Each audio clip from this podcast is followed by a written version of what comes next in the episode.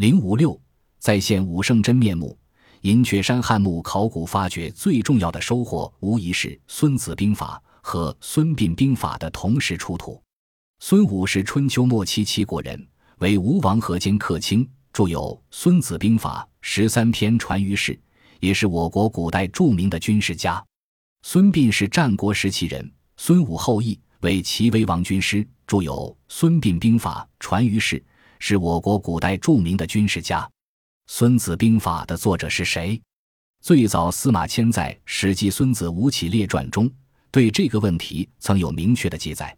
他认为。《孙子兵法》十三篇的作者是孙武，此后官司史书和《孙子兵法》的教主者都没有提出过什么怀疑，一直到了南宋，永嘉学派的著名代表叶氏才第一次对这个问题提出了不同看法。他认为《孙子兵法》是战国初年的山林处士写的，甚至连历史上是否真有孙武其人也成了问题。叶氏以后，有人反对他的说法。也有人赞成，赞成者有的只肯定作者不是孙武，但具体是谁则未置可否；有的则明确断定他是战国时期的孙膑写的。一九四九年后，学术界也有孙武增作此书的说法，有的还认为是曹操写的。不过，多数人则认为这本书不是孙武一人所作，而是包括孙武在内从春秋末年到战国中期的兵家著作，它长期流传。最后由孙膑加工整理成书。本来历史上有两个孙子，一是春秋末年的孙武，一是战国时期的孙膑。他们都是著名的军事家，并且也都著有兵法传世。这在汉代一些重要史书中都有明确的记载。为什么到南宋以后，《孙子兵法》的作者又成了问题呢？一个重要的原因就是孙膑的著作。即《汉书艺文志》著录的其孙子，也就是《孙膑兵法》失传，到后来只流传下一部《孙子兵法》。从《隋书经籍志》开始，不再见到关于《孙膑兵法》的著录。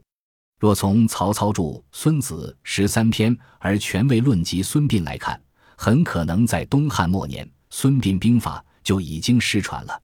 而一九七五年临沂银雀山一号汉墓竹简的出土，这部失传四达一千多年的《孙膑兵法》竟然从地下被挖掘出来，同时出土的还有我们都已知道的《孙子兵法》，而且这些竹简的书写年代都确定无疑的比我们所见到的史书记载要早得多，这就完全证实了历史上却有两个孙子，他们的著作《孙子兵法》和《孙膑兵法》。本来就是两部不同的书，吴孙子到其孙子相距一百多年。关于孙膑兵法，由于它久已失传，所以人们一直不能确切知道它的具体内容。